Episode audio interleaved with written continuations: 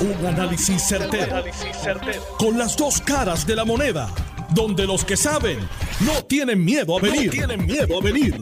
Esto es el podcast de Análisis 630 con Enrique Quique Cruz. 5 y 3 de la tarde de hoy, lunes 23 de mayo del 2022. Tú estás escuchando Análisis 630. Yo soy Enrique Quique Cruz y estoy aquí de lunes a viernes de 5 a 7 en línea telefónica con el doctor Larry Alicea, presidente del Colegio de Profesionales del Trabajo Social. Buenas tardes, muchas gracias por contestarnos hoy. Hola, buenas tardes, un placer estar contigo y con tu radio escucha.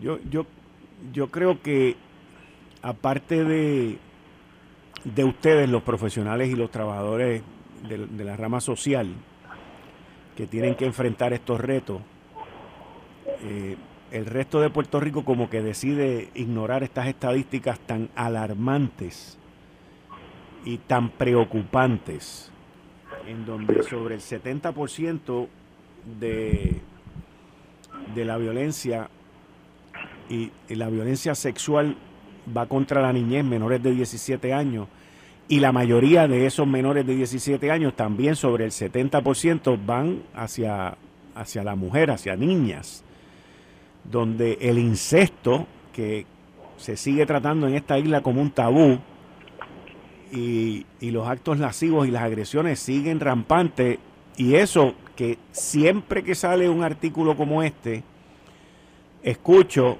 que esos son los reportados. Los no reportados son muchos más. ¿Cómo, ¿Cómo usted ve esta situación en nuestra isla? Pues mire, eh, quiero, quiero, me gustaría comenzar por lo último. Por cada dos casos que nosotros sabemos que se reportan por la policía, pueden haber de 10 a 12 que nosotros no sabemos. Por, cada, por cada dos casos reportados, pueden haber entre 10, y 12. Así que multiplique. O sea, que, aquí se están hablando de mil y pico de casos y estaríamos hablando de 16 mil casos. Va bueno, ese es, ese es el, el, el, promedio este, y el rango estadístico que nos da el epidemiólogo David Finkelhor, que ha estudiado todo esto a nivel de Estados Unidos y Puerto Rico. este Y en efecto, es, una, es un número alarmante, ¿verdad? Eh, y, lo difícil de esto es que esos números también que usted tiene ahí, eh, Cruz, y que usted lo está viendo ahí en su, en su, en su análisis, son números que nosotros no sabemos si son precisos, porque aquí diferentes, diferentes organizaciones, la policía, salud, familia, recogen datos y pueden, y pueden, esos datos pueden, puede ser que la policía tenga menos datos porque familia tenga casos que no ha hecho querella, o que, o que salud tenga casos que eh, atendió en salud y refirió a familia, pero no refirió a la policía. Es un problema grande que tenemos los, que trabajamos en esto. Yo dirijo, aparte de presidente del colegio, yo dirijo Casa Albizu. Casa Albizu está escrito a la Universidad Albizu y es una organización que trabaja con familias de niños sobrevivientes de abuso sexual. Eh, y una de las cosas que nosotros tenemos es que la falta de datos nos, nos impide hacer programas específicos para visualizar dónde están la mayoría de los casos, cómo se tiene que atender, cuál es la tipología de estos casos.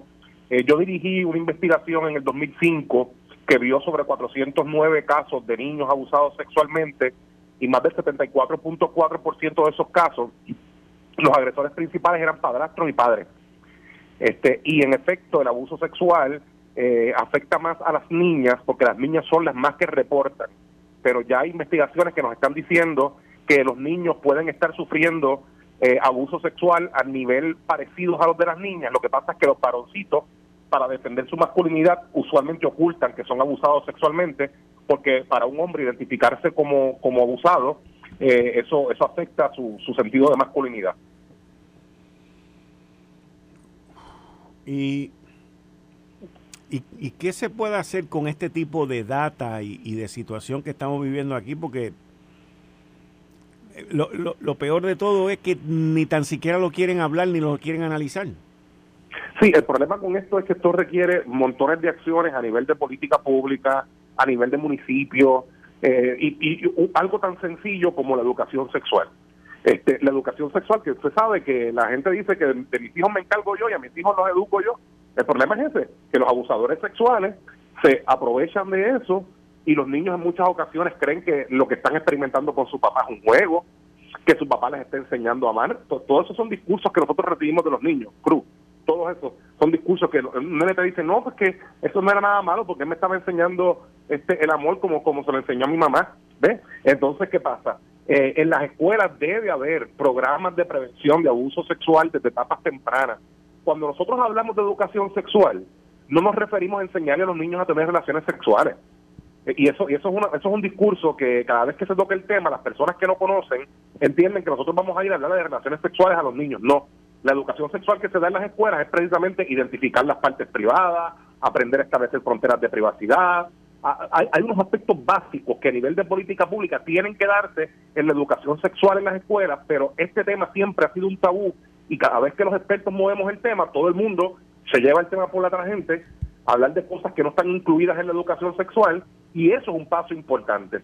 Las estadísticas nos dicen que los países y los estados que tienen programas de prevención en etapas tempranas primarias, los niños eh, están más ávidos a reportar el abuso y los niveles de casos no reportados disminuyen porque los niños tienen información para protegerse. Pero eso, e, e, eso, eso es una sola medida. La otra son los padres y las madres, el establecimiento de fronteras de privacidad en el hogar, el estar pendiente a los cambios de comportamiento en los niños y las niñas. Todos son aspectos importantes, pero los niños en Puerto Rico cruzan un eslogan. Cada vez que hay un algo con la niñez, salimos, vamos a proteger a nuestros niños, nuestros niños son primeros, este, la voz de los niños, cuantos eslogan hay para los niños, pero a la hora de ver, a la hora de la verdad, a la hora de poner en vigor políticas sociales que atiendan las necesidades de los niños desde sus visiones, no tenemos aquí políticas públicas coherentes. Pero, o sea que en, en, en el en el sistema educativo de Puerto Rico, en el público, en el sistema público, ¿Hay resistencia para que se eduque sobre esto? Pregunto. Hay del sistema del sistema público no. El problema es que cada vez que esto se ha traído a la discusión pública, y te lo digo porque yo he sido un, propulsor de esto, yo llevo trabajando con niñas abusadas sexualmente desde 1999. Eh, y cada vez que nosotros traemos esto, que eh, hay que educar, hay que establecer un programa de educación sexual en las escuelas de acuerdo a la etapa del desarrollo, siempre esto se la gente se ha opuesto. Inclusive aquí en un momento dado este, eh, hubo hasta cartas circulares relacionadas a, la educación sexual fuera de la perspectiva de género y eh, una, una vez se establecen y se empiezan a poner en vigor, entra el gobierno, la saca. Aquí la educación eh, de la, para la prevención es sumamente importante. La prevención es más costo efectiva que el tratamiento. Este, y, y ya, ya se ha probado que este, el, abordaje este reactivo que nosotros tenemos, que es cuando tenemos cuando el problema nos da en la cara, eso es más caro que abordar los problemas a nivel temprano con prevención. Y eh, aquí el Departamento de la Familia está sin recursos, ¿verdad? Yo soy presidente del Colegio de Profesionales de Trabajo Social y hace poco el Departamento de la Familia decía que tenía más de 10.000 querellas sin investigar de todas las tipologías de maltrato y solamente tenían menos de 100, menos de 100 trabajadores sociales en las unidades de investigaciones en toda la isla para investigar más de 10.000 querellas.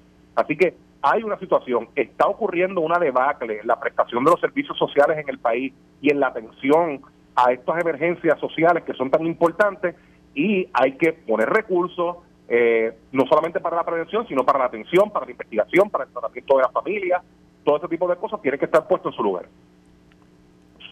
O sea, si entendí bien, no hay resistencia para la educación de perspectiva de género, pero sí para esta educación. ¿Se me puede repetir la pregunta? si entendí bien, no hay resistencia para educar sobre perspectiva de género, pero sí para la prevención de los abusos sexuales hay resistencia. Lo que sucede es que, mira, este, yo trabajo como científico social, yo también soy profesor en la Universidad de Puerto Rico e investigo estos temas. Hay cosas que van de la mano, porque, por ejemplo, muchos de los abusos que ocurren hacia las niñas, cuando usted se pone a investigar, y nosotros hemos hecho investigaciones sobre, agresores, estos agresores ven a las niñas de la misma forma en que ven a, su, a sus esposas, como objetos, como, como, como cosas que le pertenecen.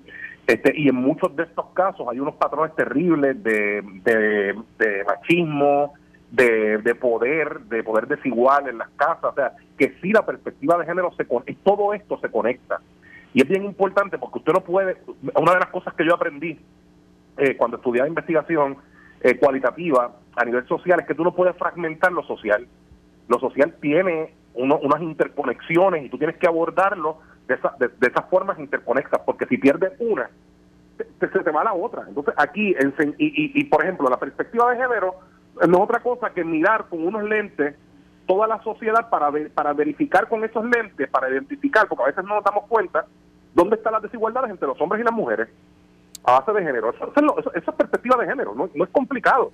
Lo que sucede es que eh, en estas discusiones siempre entran unos componentes favorativos que yo respeto, ¿verdad? Porque nadie tiene, no todo el mundo tiene que pensar como yo, pero, pero del trabajo social nosotros lo vemos como un aspecto que tiene que trabajarse de forma integrada. Y sí hay resistencia, tanto a la educación sexual como a la perspectiva de género. Y mientras esa resistencia esté ahí, va a ser bien difícil poder abordar las necesidades de las necesidades sociales ¿verdad? de estos de, estos grupos porque porque todo esto se concatena todo esto se une una, una cosa con la otra. Y, y hacer esas intervenciones tiene que hacerse desde una perspectiva de género de sexualidad este adaptada a las etapas del desarrollo de la niñez. No a los, a, los niños no se les educa de forma igual a los, a los de escuela elemental se les educa de una forma a los de intermedia de otra a los de superior de otra. Y ya el departamento de educación tiene material. Lo que sucede es que cada vez que esto se, empieza a poner en vigor, salen grupos, ¿verdad? De, principalmente de base de fe, a oponerse a esto, diciendo que a los hijos los educan los padres. Y eso, eso, eso no necesariamente es así. Vamos, podríamos decir que lo común lamentablemente es de un varón hacia una niña. De eso que estamos hablando aquí, setenta y pico por ciento de los casos, ¿correcto? Eso es así, eso es así. En la mayoría de los casos un varón hace una niña. En la mayoría de los casos, ok. Entonces, esa niña, en la mayoría de los casos, va donde su madre a decirle o hablarle de lo que está ocurriendo. No, eso no, eso no ocurre porque usualmente en estos casos, de nuevo, hay una, un aspecto de poder donde ese hombre gobierna todas las manifestaciones de, del hogar, ¿verdad? Como, como que está arriba de, en la pirámide del poder y las niñas ven a sus mamás vulnerabilizadas y a lo mejor piensan que hablar con su mamá les va a generar un problema a su mamá o que no le van a creer o que la mamá se va en medio de ese patrón eh, disruptivo, ¿verdad? Que hay entre esa familia, que la mamá se va a alinear con su papá, cosa que a veces ocurre. Este, y la mayoría de las víctimas cuando hablan en el núcleo familiar lo que reciben es rechazo no le creen, le dicen mentirosas que, entonces, eso es verdad. Entonces ahí era donde quería llegar. Y cuando llegan a que lo confiesan y lo dicen o lo comparten, el rechazo, ¿por qué ese rechazo tan grande por parte de la madre o de quien, de, la persona con quien ellos confían? Porque, eh, mira, esto, esto tiene una explicación es compleja. Hay un, hay un psiquiatra eh, inglés que se llama Arnold Bentovin que dice que el sistema, el sistema familiar se organiza y se agrupa a través del trauma. Y eso implica es que todos están involucrados en el evento abusivo. Eh, en muchas ocasiones a una mujer se le hace muy difícil creer, ¿verdad?, que esa persona que está al lado de ella abusó de, de sus hijos. Este, en muchas ocasiones hay dinámicas de violencia doméstica eh, y, eso provoca que muchas víctimas reciban rechazo de su mismo núcleo familiar. E inclusive en muchas ocasiones nosotros tenemos a niños que una vez se remueven de sus casas, este, mandan a sus abuelos a llamarla, eh, o a sus hermanos a llamarla para que para que se arrepienta de lo que dijo, para que eche para atrás en su relato. Y en muchas ocasiones niños, después que hablan y dicen que el abuso ocurrió, se retractan. 35% de los casos de los niños se retractan. Después que hablaron, dicen que eso no pasó. Y usualmente lo dicen para eh, tratar de recuperar, de organizar nuevamente ese núcleo familiar desequilibrado, este, eh, que está organizado por el trauma y para tratar de que su papá no vaya a la cárcel, para que sus hermanitos puedan estar juntos. Y entonces esa víctima se convierte como en un, como en un, como en un cordeo de sacrificio este, en, en medio de esa dinámica traumática que es tan terrible y tan triste. ¿Y qué uno le puede enseñar a estos niños y a estas niñas desde que son pequeños? Te voy a dar mi ejemplo. A mí mi mamá cuando me, estaba criando siempre me decía, tú no dejas que nadie te toque tus partes privadas. O sea, eso era, pero como si fuera una gota. Tú nunca le aceptes nada a ningún extraño, nunca te montes en un vehículo de nadie. Y yo recuerdo eso, pero como si me lo estuviera diciendo ahora mismo. Entonces, Perfecto. Sí, sí. sí, eso, es, eso, es que mira, es que, tan, es que es tan importante que los padres puedan hablar a sus hijos sobre sexualidad. Y esto a nivel cultural tiene una raíz. Puerto Rico es un país altamente sexualizado. Usted se sienta a ver programas de televisión con alto contenido sexual, se ríe, qué sé yo qué, pero a la hora de hablar cara a cara sobre la sexualidad, a la gente le entra como una vergüenza, como una cosa. Este, eh, y entonces es importante que los padres le hablen a sus hijos sobre sexualidad. Yo tuve una madre muy protectora cuando, cuando yo era pequeño. En casa, por ejemplo, mi mamá no me dejaba quedar en casa de nadie. Si venían amigos a quedarse en la casa, eh, había que dormir con las puertas abiertas. Este, siempre estaba pendiente. Entonces yo viví una niñez sumamente protegida. Pero también era que mi mamá en ese momento decidió dejar su trabajo. Hoy día, pues, eh, muchos de los padres tienen que delegar el cuidado en terceras personas este, están muy ocupados, a veces no hablan con sus hijos porque están cansados, el nene llega del trabajo y se mete a ver televisión o a jugar con, los, con, los, con las tabletas este, o con los PlayStation y a fin de cuentas eh, eh, ocurre que ese niño está experimentando unas situaciones en su, en su, a su alrededor y no tiene con quién hablar, no tiene a quién acudir. Así que es importante que las familias hablen de esto, son importantes los espacios familiares donde no hayan juegos electrónicos, donde nadie esté metido en el teléfono, donde puedan intercambiar, donde puedan hablar, este, donde el padre pueda estar pendiente de cualquier cambio en la conducta de un niño de una niña, cuando el niño deja de comer, cuando el niño deja de dormir, cuando el niño hablaba ya no habla, cuando el niño de momento está triste, cuando bajó las notas en la escuela. Todas esas cosas son indicadores de que algo está pasando y los padres deben estar pendientes a esos comportamientos para tratar de proteger en lo que sea posible la integridad de sus hijos. Doctor Laria Licea, muchas gracias por contestarnos y seguimos al pendiente. Cualquier cosa estamos a sus órdenes. Un abrazo, igualmente en el Colegio de Profesionales de Trabajo Social. Gracias, muchas gracias. Y ustedes escucharon al doctor Laria Licea, presidente del Colegio de Profesionales de Trabajo Social, con esta situación. Mira, me colgó la, próxima llamada, se me fue. Estoy, tenía en línea telefónica a Vionet Carrión, la directora de la División de Delitos Sexuales de la Policía de Puerto Rico, y se cayó la llamada. Así que ya mismo vamos a estar hablando con ella. Miren, esto es una, situación alarmante, los números que nos da el doctor Larry Alicea, de que por cada dos casos que se reportan hay aproximadamente 10 a 12 casos no reportados.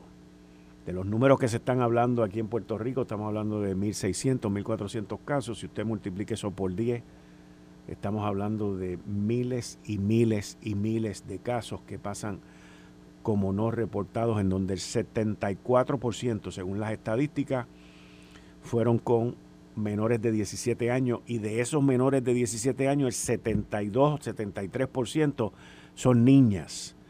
Buenas tardes con Bionet Carrión, directora de la División de Delitos Sexuales de la Policía de Puerto Rico. Bienvenida, muchas gracias por contestarnos. Saludos, buenas tardes.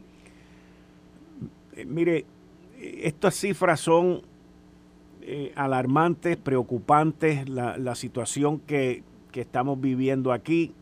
Desde el punto de vista suyo como investigadora, como directora de la División de Delitos Sexuales, ya, escuché al presidente del Colegio de Trabajadores Sociales, pero desde su punto de vista, eh, la situación, ¿cuán grave es la situación? Sí, muy buenas tardes. Sí, este, hemos, ¿verdad? En este año 2022 hemos tenido un aumento, ¿verdad? En el caso de, del maltrato al menor, tanto maltrato físico como agresión sexual. Eh, sí, eh, ha acrecentado bastante en cuestión a que es un, una situación que se está dando dentro del núcleo familiar, un delito que es intrafamiliar, donde pues, verdaderamente dentro, ¿verdad?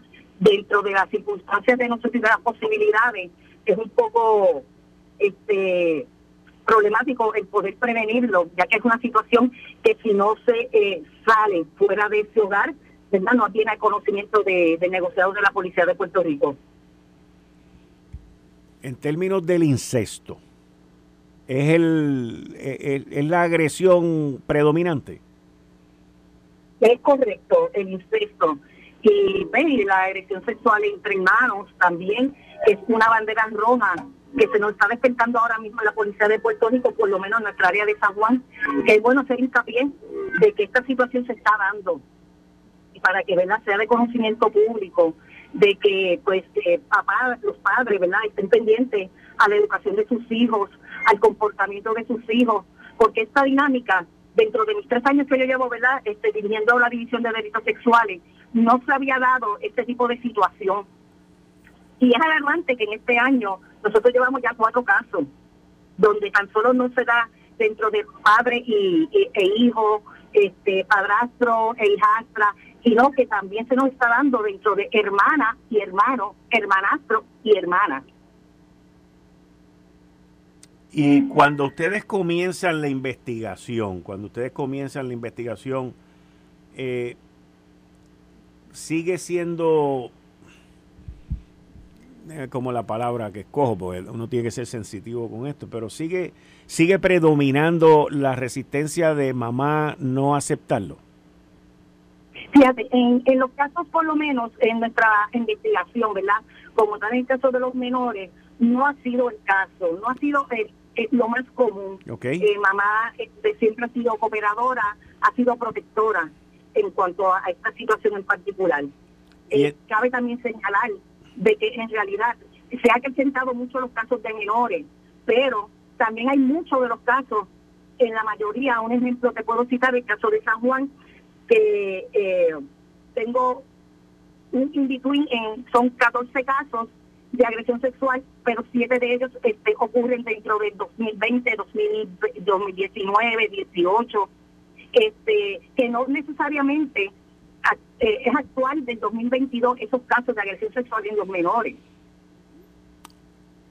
En términos de las herramientas que ustedes tienen en la Policía de Puerto Rico para apoyo, manejar estos casos o de otras agencias también, ¿cómo, cómo es esa dinámica una vez ustedes entran a hacer esa investigación y qué otras agencias de gobierno entran en apoyo para esos menores? Sí, mira, efectivamente, nosotros trabajamos en acuerdos colaborativos. Eh, inmediatamente este, realizamos una investigación criminal, también realizamos una investigación psicosocial, eh, donde estos menores son referidos de inmediato al, sistema, de una evaluación psicosocial, a salud, justicia, a Casalvisu, donde obviamente se le ofrecen los servicios psicológicos, donde se le ofrece un proceso de validación para que nuestro caso, ¿verdad? Y la víctima esté preparada para el proceso judicial, este, se le ofrece ayuda este, de salud, ¿verdad? Sus exámenes físicos. Todo, el compendio, todo el compendio y el, el, el, el, lo tenemos. Bionet, muchas gracias por contestarnos y gracias por estar con nosotros aquí en lo que nosotros le podamos ayudar a ustedes eh, para alertar, para educar, para prevenir eh, estamos abiertos 24/7. Muchas gracias. Gracias a ustedes por darnos la oportunidad. Gracias.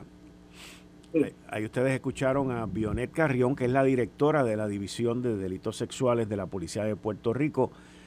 Esto, los números son demasiado excesivamente alarmantes. No creo que en Puerto Rico a nivel isla hay, hay, hay, una, hay un enfoque hacia esta prevención. Nos vamos y nos enfocamos y declaramos emergencia en un montón de otras cosas más en nuestra sociedad.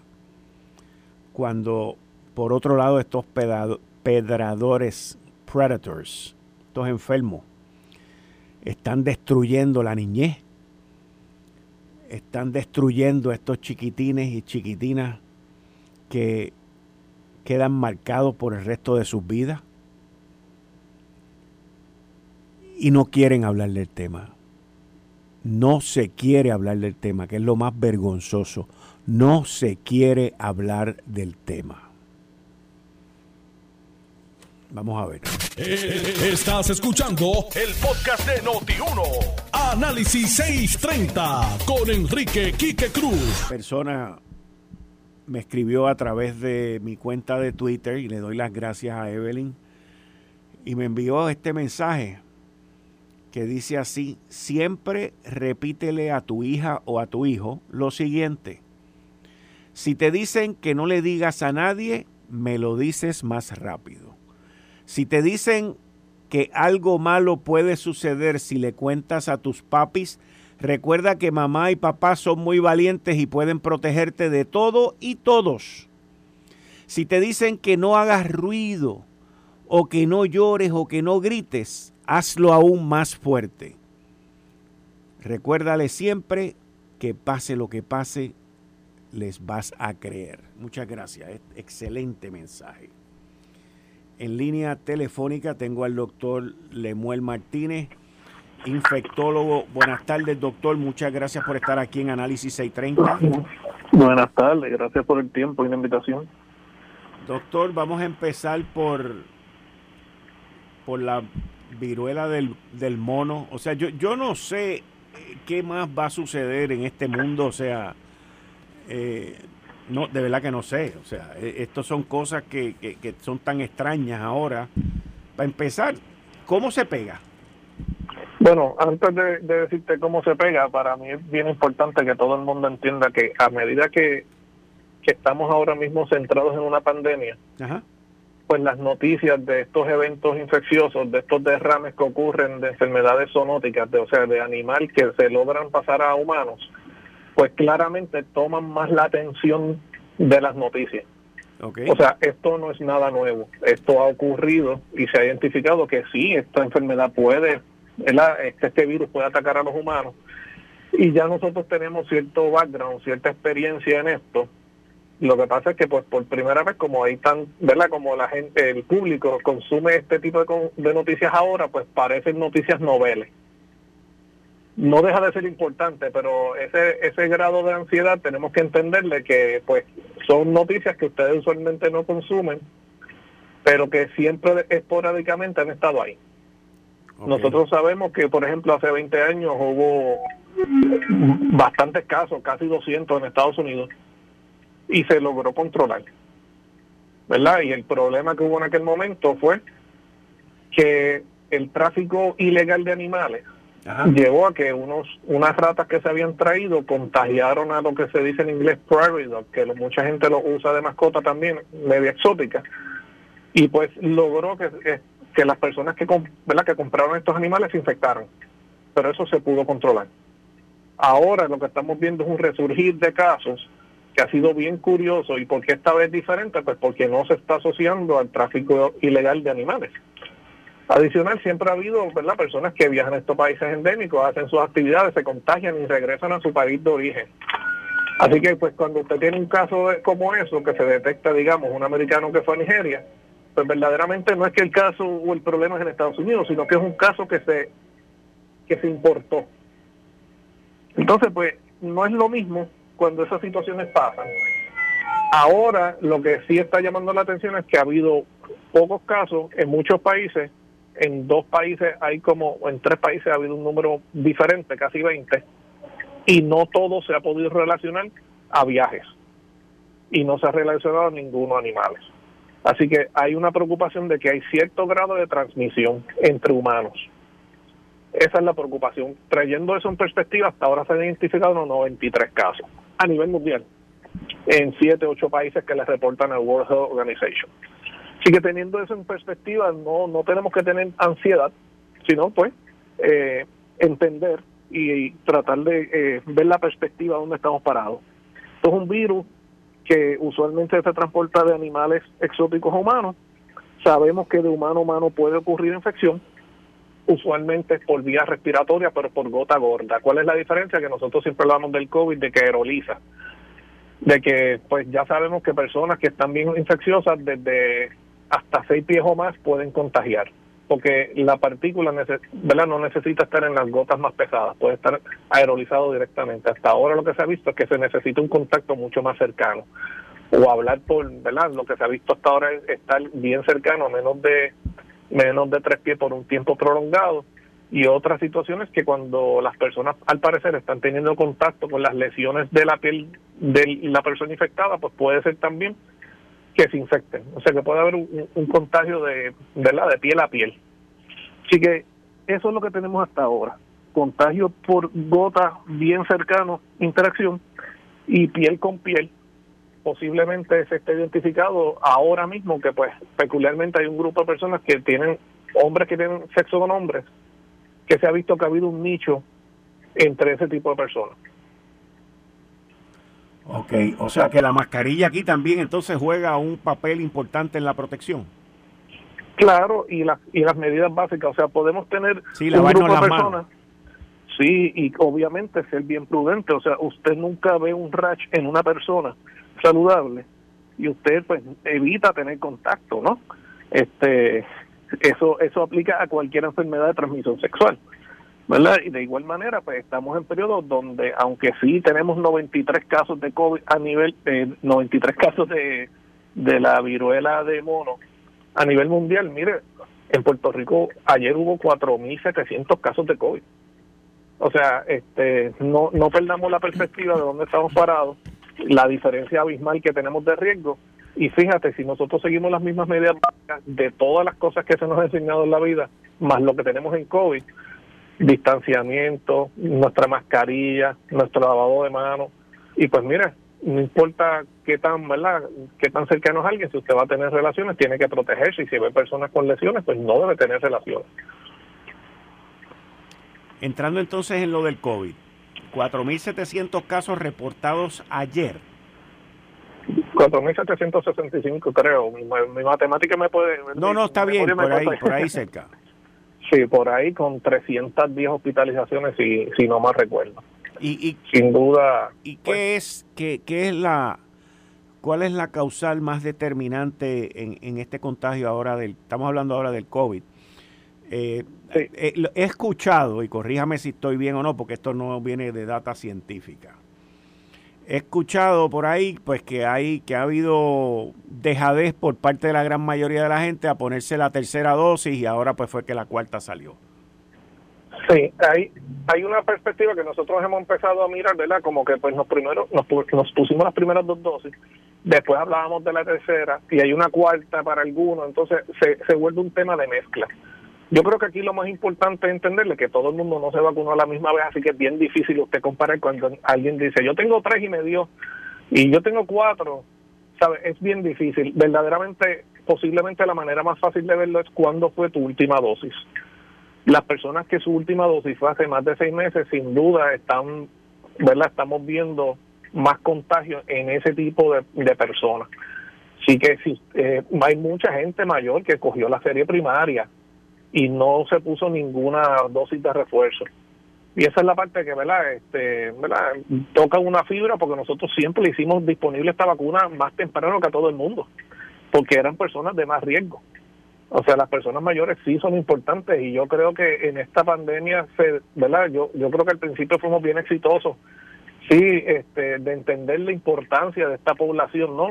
Yo creo que fue una ganancia social pero de igual manera, pues tenemos que verle que esto no ha acabado, de que naturalmente, ¿verdad? Usted sabe que mínimo para influenza usted sí vacuna una vez al año, pero una vez al año usted sabe cuándo viene la influenza. El COVID tiene diferentes picos. O sea, ahora mismo llevamos dos picos en esta temporada de, de entrar al verano. Pero también tuvimos en noviembre y diciembre. O sea, no, no, no estamos para nosotros poder predecir cuándo viene la próxima oleada de COVID. Y pues encarecidamente le digo a la gente, mire, si usted no se ha puesto una dosis en los últimos seis meses, verifique con su médico si usted cualifica. Todas estas dosis se hicieron disponibles para el público. Este, y están ahí y se ha visto inclusive que cuando han tratado de traer reformulaciones, mira, el mismo gobierno federal le ha dicho, mira, estas, estas dosis todavía funcionan. Quizás en seis meses o cinco meses la conversación sea distinta, pero hoy pues mira, hoy tenemos una herramienta disponible y tenemos muchos datos de Israel, de, millones de personas vacunadas que demuestran que ese, esas dosis de booster, si usted la hace accesible desde los cuatro meses, cinco meses, seis meses después de su última dosis, especialmente la gente mayor, mira, usted se va a poder proteger. No hay necesidad de hacer de pasar un más rato. Y pues eso, eso que tú estás, ¿verdad? Que me mencionaste que escuchaste, pues sí, yo te tengo que decir que hay muchas personas con su serie primaria eh, que pues por alguna razón pues eh, no han accedido a las otras dosis y pues eso sí pues puede causarle un problema, ¿verdad? Que puede ser evitado. También están los antivacunas que dicen, mira, se murió aquel que tenía las tres dosis. Claro, pero realmente ya a dos años y medio, todas las estadísticas siempre, pues, pues los números no cogen bandos, ¿no? Los números son bien claros y yo creo que tú le preguntas a cualquier médico que va al hospital, infectólogo, neumólogo, y te van a decir la misma historia. No, prácticamente no hay persona no vacunada que una vez le da un COVID severo y ve lo que es, que decide seguir no vacunándose. O sea, nuestra experiencia es que mucha gente no necesariamente es antivacuna, sino que pues le dio ansiedad, son temas nuevos, ¿verdad? Uno no puede pensar que todo el mundo piensa como uno. Sin duda, esos grupos quizás lo más que han sido, es, eh, ¿verdad? Su mayor éxito fue en crear dudas, realmente nunca nunca han podido demostrar nada que, que sea a favor de esa línea de pensamiento, además de que, pues, o sea, tú le preguntas a la gente, a veces no, no están conscientes. ¿Cuánta gente ha muerto en Puerto Rico? Si usted le hace esa pregunta a 100 puertorriqueños o 200, yo me atrevo a decir que, casi ninguno sabe. Nos hemos desconectado. En Puerto Rico han muerto más de 4.200 personas de COVID. 4.200, eso fue lo que prácticamente murieron después de María. O sea, en, en cuestión de, de cuatro años tenemos un descenso, Un una disminución en población por, por muertes que quizás pudimos haber prevenido. No hace sentido. Y pues los dos números, pues cada vez lo dicen. Y mira, cuando miramos los datos, ya casi llegamos a las 3 millones de personas vacunadas, o sea, 2.9. La gente se ha dado cuenta de la realidad. Las vacunas funcionan, pero te las tienes que poner. O sea que hoy, a base de la ciencia que existe hoy, eh, la vacunación va a permanecer hasta que se encuentre otro tipo de vacuna, pues cada seis meses. Bueno, eh, mira, yo quizás, la, yo casualmente estaba pensando en eso. Mira, hay que ver esto de cierta manera, ¿no? Y yo creo que la manera más fácil de verlo es cuando usted tiene un carro que se le calentaba y está lejos de llegar a una gasolinera, por ejemplo, pues usted le echaba agua, pues el carro se le iba a volver a calentar, usted tiene que volver a parar y echarle agua en algún momento usted llegaba y lo arreglaba y le echaba culan y se resuelve el problema. Las vacunas de mRNA ahora mismo lo que nos han ayudado es a ganar tiempo en lo que quizás nosotros podemos acceder a otro tipo de tecnología que nos dé una duración de vacuna mucho más larga. Pero sin duda a corto plazo esta vacuna ha hecho su función. Mira la diferencia en muertes con casos que antes teníamos. Es más de hospitalizaciones. Con 4.000 con casos de COVID en un pasado hubiéramos colapsado. O sea, nosotros, la vacunación ha aguantado esto significativamente. Hay que ganar tiempo, ¿verdad? No podemos pensar de que contra de la primera vacuna íbamos, ¿verdad?, a, dar cuatro honrones. O sea, definitivamente que fue, esto es un premio Nobel, no se equivoque. O sea, esto ha sido la mejor herramienta que hemos tenido, pero el virus ha seguido mutando. Así que ahora mismo estamos en esa disyuntiva donde posiblemente eh, la próxima reformulación que venga, ¿verdad? La próxima dosis que se cree va a ser una reformulación que ya se está trabajando. Igual se está trabajando en otro tipo de tecnología que posiblemente va a dar más una protección por más tiempo. Pero tenemos que llegar allá, ¿verdad? Así que ese es el tiempo, ¿verdad? Esa es la realidad que vivimos. Queremos todo de inmediato. Y, y, y quizás hasta no valoramos lo mucho que hemos logrado en dos años y medio. Tenemos dos pastillas tenemos todavía un monoclonal, aunque se han perdido otros, por la, ¿verdad? porque el virus ha mutado, y todavía tenemos tratamiento de hospital intravenoso. O sea, yo creo que si, si usted lo pone en perspectiva y ve todo lo que se ha logrado, se ha logrado mucho, pero no es, no creo que sea momento para uno tirarse para atrás y decir, mira, ya esto se solucionó. No hay que mantenerse humilde, tranquilo, y la palabra siempre con prudencia. Eh, hoy salió que la vacuna de Pfizer para los niños, el booster, estoy hablando ahora, el booster para los niños de 5 a 11 años, que tiene un 80% de eficacia. Claro, en los primeros meses, ¿verdad? Esto, esto es el, el proceso que siempre hemos dicho de que, mira, usted le pone la vacuna y esos primeros meses usted va a tener una protección mayor y la y cómo funciona el sistema inmunológico, no cómo funciona la vacuna. Aquí lo que hacemos es educar al sistema inmunológico. Eh, cómo funciona el sistema inmunológico, que usted una vez se expone, usted hace una cantidad bien alta de anticuerpos y eso va bajando a través del tiempo. Eso lo sabíamos antes de COVID. Pues la, oportunidad que tenemos ahora es, mira, cada cierto tiempo podemos decirle al sistema inmunológico, no te acuestas a dormir, y le damos un booster para que se mantenga haciendo niveles altos de anticuerpos. Y esa es la mejor estrategia y por eso es que usted una gran diferencia de los que tienen cuatro dosis versus los que no tienen ninguna. ¿Verdad? Todavía, si usted ve la gráfica de muerte, la, la, la proporción de personas que mueren no vacunadas, fíjate, con todo y Omicron, con Omicron en los no vacunados fue igual que Delta, con una, con, una variante menos letal.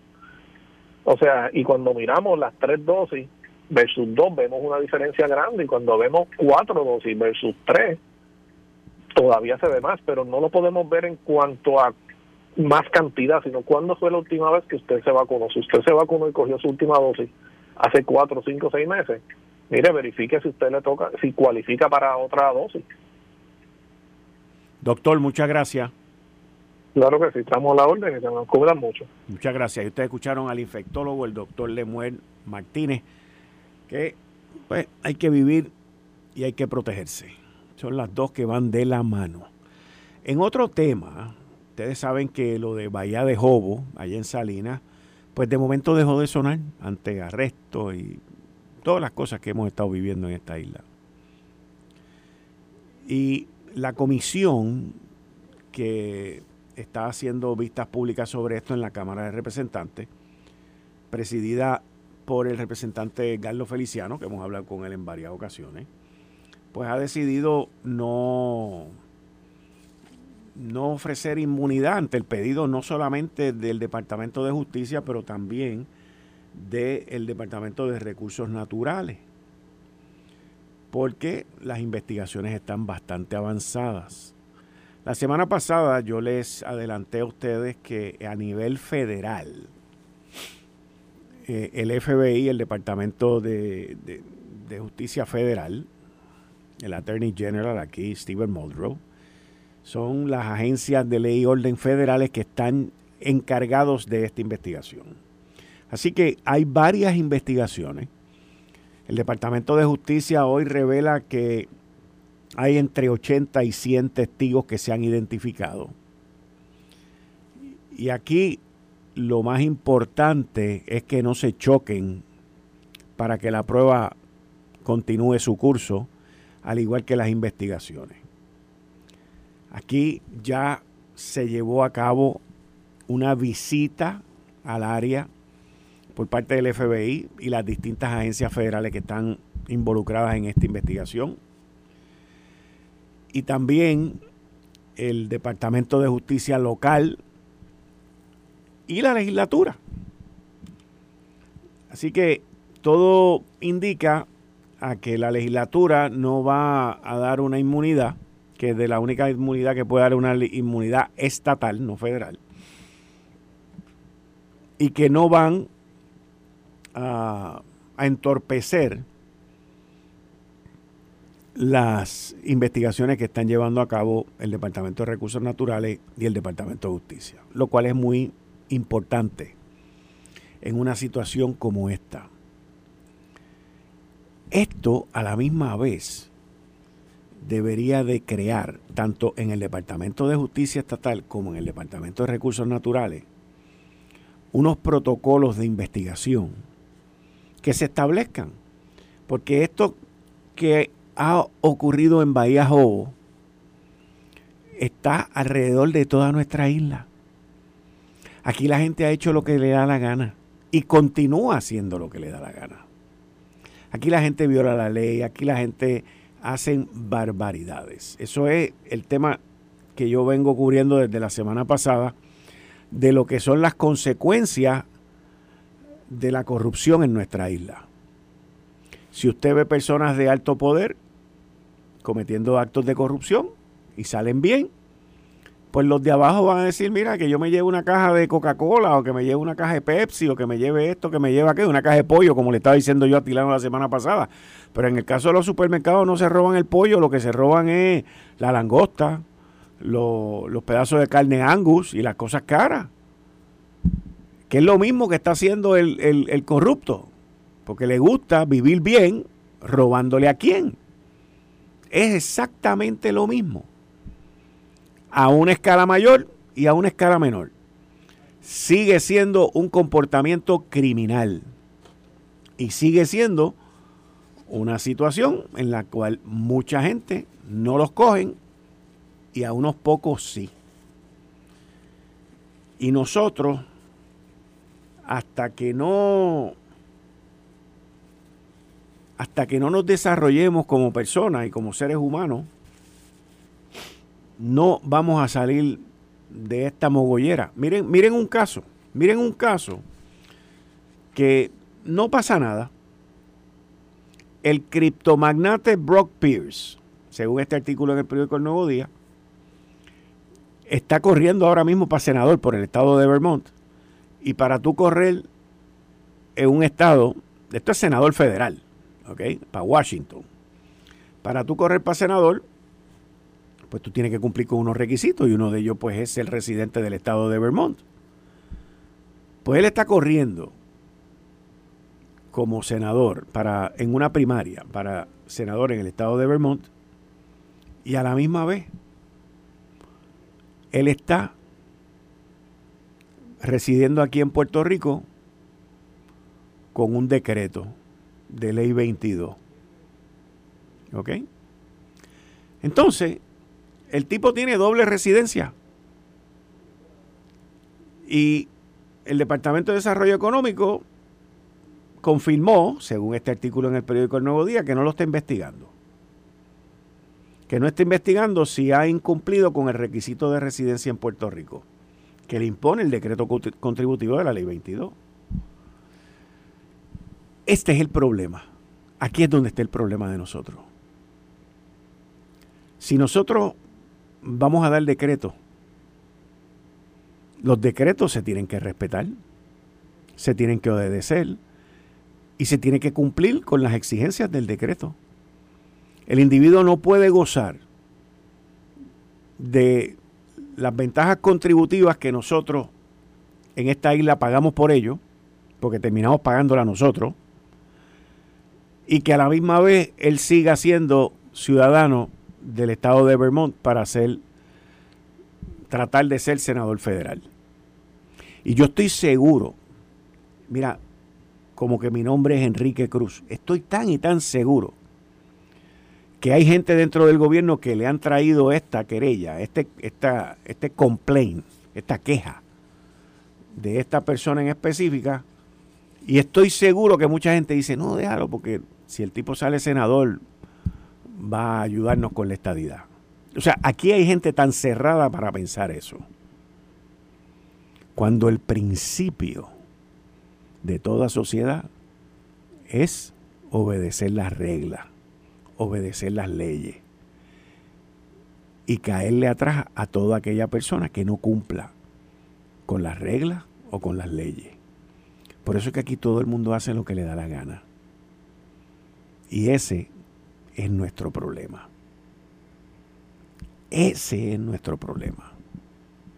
Si es un local, lo cogen y lo masacran y lo llevan a la plaza. Y si es estadista, más todavía, lo llevan a la plaza, lo azotan 100 veces hasta que se le caiga la carne de la espalda y después lo enseñan así en una primera plana. Todos los demás están exentos. Esa es la verdad. Esa es la pura verdad. Esto fue el, podcast de Notiuno. Análisis 630 con Enrique Quique Cruz. Dale play a tu podcast favorito a través de Apple Podcasts, Spotify, Google Podcasts, Stitcher y notiuno.com.